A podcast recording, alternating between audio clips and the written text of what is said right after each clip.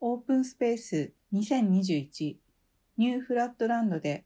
新書スケッチザ・スタジオ・イン・ザ・マルチレイヤード・ワールドを展示している原田育です。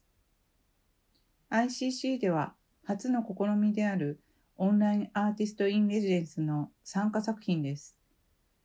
私が日頃制作を行っている現実のスタジオを映し取るような形で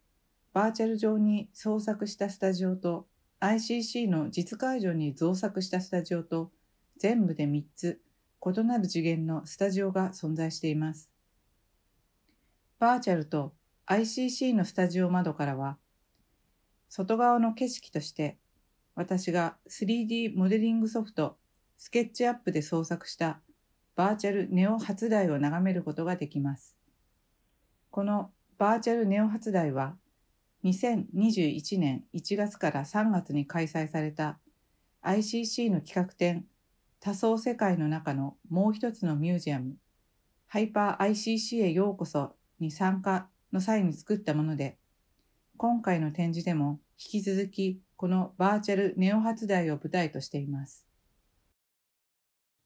スタジオ正面の壁には絵を描くためのキャンバスがかけられています。会期中、数ヶ月にわたって現実のアトリエで行う絵画制作の様子を動画で定点撮りしたものを ICC の実会場にはプロジェクター投影によって、またバーチャル上では動画データを 3D モデルに重ねる形で構成、可視化していきます。また動画データは制作実施日ごとに切り分けており、パソコン内に実装したカレンダーデザインの UI で選択することができ、制作の経過を確認してもらうことができます。私は2008年末頃から 3D モデリングソフトを用いた仮想のユートピアコースを立ち上げ、そこで見えてくる景色を現実世界において絵画として描き出してきました。今回舞台のバーチャルネオ発台もこの仮想のユートピア内に一つの島国のように浮かんでいます。当初、今では世界的にヒットしているゲーム、任天堂動物の森の初期シリーズをプレイした際、またその少し後に台頭してくるマインクラフトの構造を見ていて、仮想の世界に生きるということは、時間や空間、物質などの有限性から解放されており、この上ない自由がそこにあると感じ、これが絵画を描くための対象、モチーフとしてのヒントとなりました。私の仮想のユートピアはインナースペースと名付けています。山や川などの自然や家などの建築物、またその時々の出来事や心情などを自由な形で 3D ポリゴンオブジェクトに変換して配置し、今でも複雑に広がりを見せています。画家である私が作るユートピアというだけあって、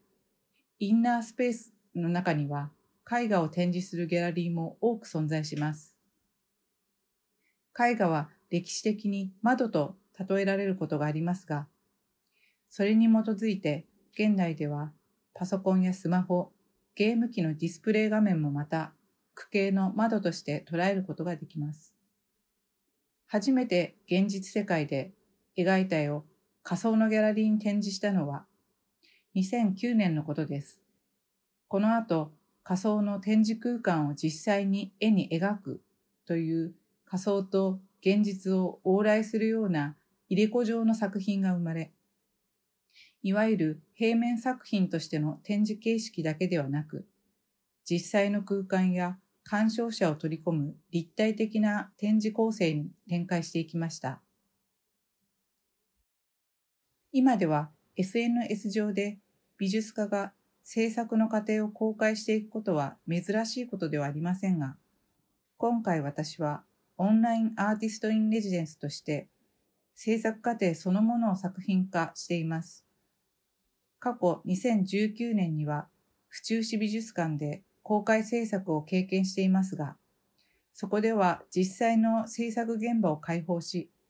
自由に出入りする鑑賞者とコミュニケーションを交えながら作品を完成させていきました。2020年から約2年間のコロナ禍を経て、今回は対照的に生身の作家の姿はなく、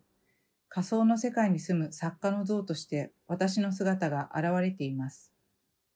新しい生活様式、人々の行動変容がおおよそ定着した今、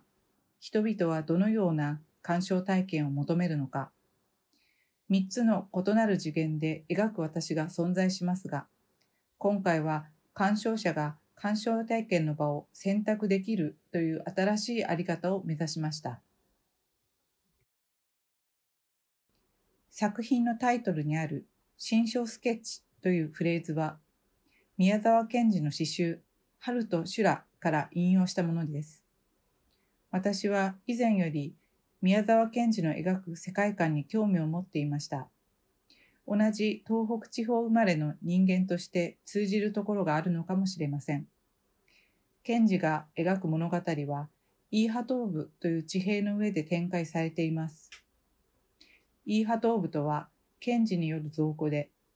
賢治の新章世界の理想郷であり、生まれ岩手県の風土をモチーフにしたと言われています。私の仮想ユートピア、インナースペースはこれにとても近い感覚で成り立っています。先の新章スケッチというフレーズですが、春と修羅、メンタルスケッチモディファイドという詩によく現れており、プロローグとエピローグに挟まれるようにして、激しい感情の揺らぎを二十数行からなる段落の地下げで涙させるといった手法で表現しています。言葉の数々を絵画でいうスケッチという呼び名に置き換えて、内面と呼応するように外界の知覚の激しい変化をも書き表しています。このコロナ禍において様々な制限を強いられてきた私たちの怒りや失望、その先の虚無感などをどのように消化しようかと、画家の視点でこの詩を読み解いたとき、共感する部分が多くありました。今後の制作の展開ですが、10月末から12月頭までは仮想世界を淡々と写し取って描いてきましたが、ここから絵筆とアクリル絵の具で流動的にアクションを起こしていきます。それによってつながりを持つ外界の仮想世界の景色も変化していきます。仮想の世界が先にありきで絵画のイメージが決定する。というこれまでのアプローチを逆転させる試みです。正直なところ、私にとってとても実験的な試みです。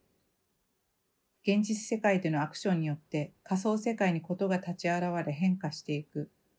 新鮮な心持ちで自身のユートピアと戯れたいと思っています。